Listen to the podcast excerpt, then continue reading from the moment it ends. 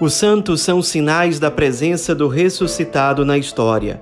Hoje, dia 8 de abril, celebramos Santo Alberto. Nosso santo de hoje nasceu por volta do ano de 1150, em Parma, na Itália. Desde jovem, ele já mostrava um desejo por seguir a vida religiosa consagrada, acabou se tornando frade agustiniano, depois foi ordenado sacerdote, acabou se tornando inclusive prior da comunidade religiosa agustiniana, onde ele morava.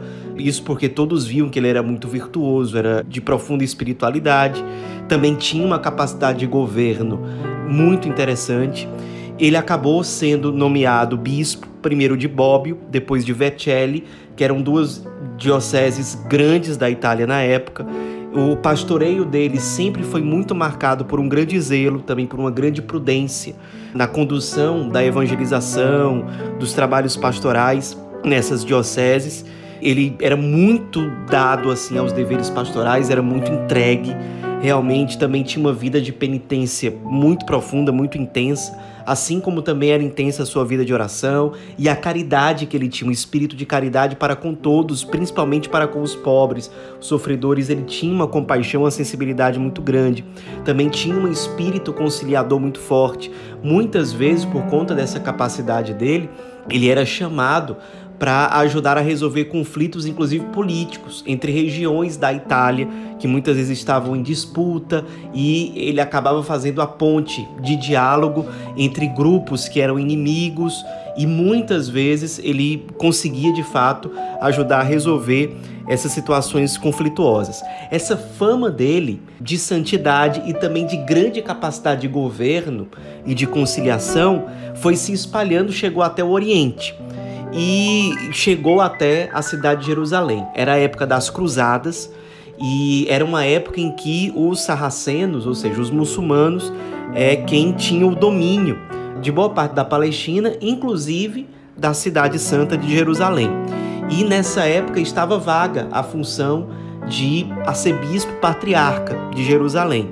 Então, os cristãos de Jerusalém, sabendo da fama de santidade, de capacidade de governo de Santo Alberto, pediram ao Papa que mandasse Santo Alberto para ser bispo lá.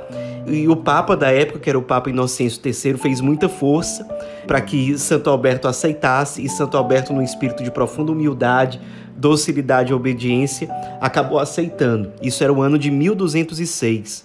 E ele passou oito anos como arcebispo patriarca de Jerusalém. Chegando lá, ele viu que a situação era muito difícil para os cristãos. Muitos cristãos haviam abandonado a fé por conta da pressão dos sarracenos. A primeira atitude de Santo Alberto foi conhecer a situação, que era muito complexa e era muito desafiadora. E junto a isso, ele, até vendo a dificuldade de encontrar uma solução para aquilo, ele se dedicou muito intensamente à oração e ao jejum. E pedindo a Deus que o iluminasse, que mostrasse a ele o que ele deveria fazer como arcebispo daquele lugar. Então ele rezou muito, jejuou muito pela sua arquidiocese, pelos seus fiéis, e no fim das contas ele teve um pastoreio muito frutuoso.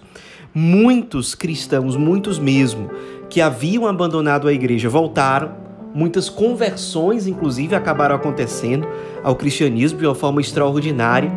Ele era tão santo e tão virtuoso que ele tinha prestígio não só com os cristãos, mas com todos em geral, inclusive com os muçulmanos, com as autoridades muçulmanas que viam o espírito de respeito que ele tinha. Ao mesmo tempo, ele era muito fiel à fé cristã, por outro lado, ele tinha um respeito e uma capacidade de diálogo, de solução de conflitos que era realmente extraordinária. Para quem tivesse um pouco de fé, já era possível perceber a mão de Deus sobre aquelas situações. Era um homem de fato muito entregue à vontade de Deus e ao Espírito Santo. Acontece que Santo Alberto era um pastor muito fiel, que sempre defendia a verdade e o melhor para a igreja. E ele sabia que um padre que era professor e prior de um hospital que havia em Jerusalém, um hospital fundado pelos cristãos chamado Hospital do Espírito Santo, estava tendo condutas inaceitáveis nessas funções que ele exercia. Então, em primeiro lugar, esse padre foi exortado pelo próprio Santo Alberto e depois Santo Alberto, vendo que não tinha outra saída, acabou afastando esse padre das suas funções. Então, Santo Alberto tinha muita proximidade com os eremitas do Monte Carmelo. Ele, inclusive, tinha redigido as regras desses eremitas para organizar um pouco a vida deles, a espiritualidade deles. Então, Santo Alberto se uniu no dia da exaltação da Santa Cruz, dia 14 de setembro, com esses eremitas, com os padres de Jerusalém, com o povo em geral, para celebrar a missa da festa da exaltação da Santa Cruz. E eles estavam fazendo uma procissão, e durante essa procissão, esse padre que havia sido afastado das suas funções no Hospital do Espírito Santo acabou apunhalando Santo Alberto e ele morreu na hora, na frente de todo mundo que estava ali. E Santo Alberto foi considerado um herói do cristianismo. Desde então, foi um momento de muita comoção para toda a cidade de Jerusalém, claro, principalmente para os cristãos, mas não só, porque Santo Alberto tinha conseguido de fato ser um instrumento de Deus para apaziguar os ânimos, para ter uma relação de mais proximidade, de mais tranquilidade com os muçulmanos, foi realmente uma grande perda para a igreja naquele momento. Mas Santo Alberto deixou muitos frutos no seu pastoreio, na sua capacidade de escutar, de se colocar totalmente submisso à vontade de Deus, de unir a espiritualidade, a prudência, as virtudes, a missão de pastor da igreja e de fato marcou época, marcou a história de Jerusalém, sem dúvida nenhuma, e nos dá o exemplo de como lidarmos com situações tão complexas como aquela que ele enfrentou com toda a coragem e com toda docilidade e humildade. Nos inspiremos para que, como Santo Alberto, nós também sejamos resposta, mesmo em situações delicadas e difíceis, como aquelas que ele enfrentou, colocando toda a sua confiança naquele que o havia enviado. Santo Alberto, rogai por nós.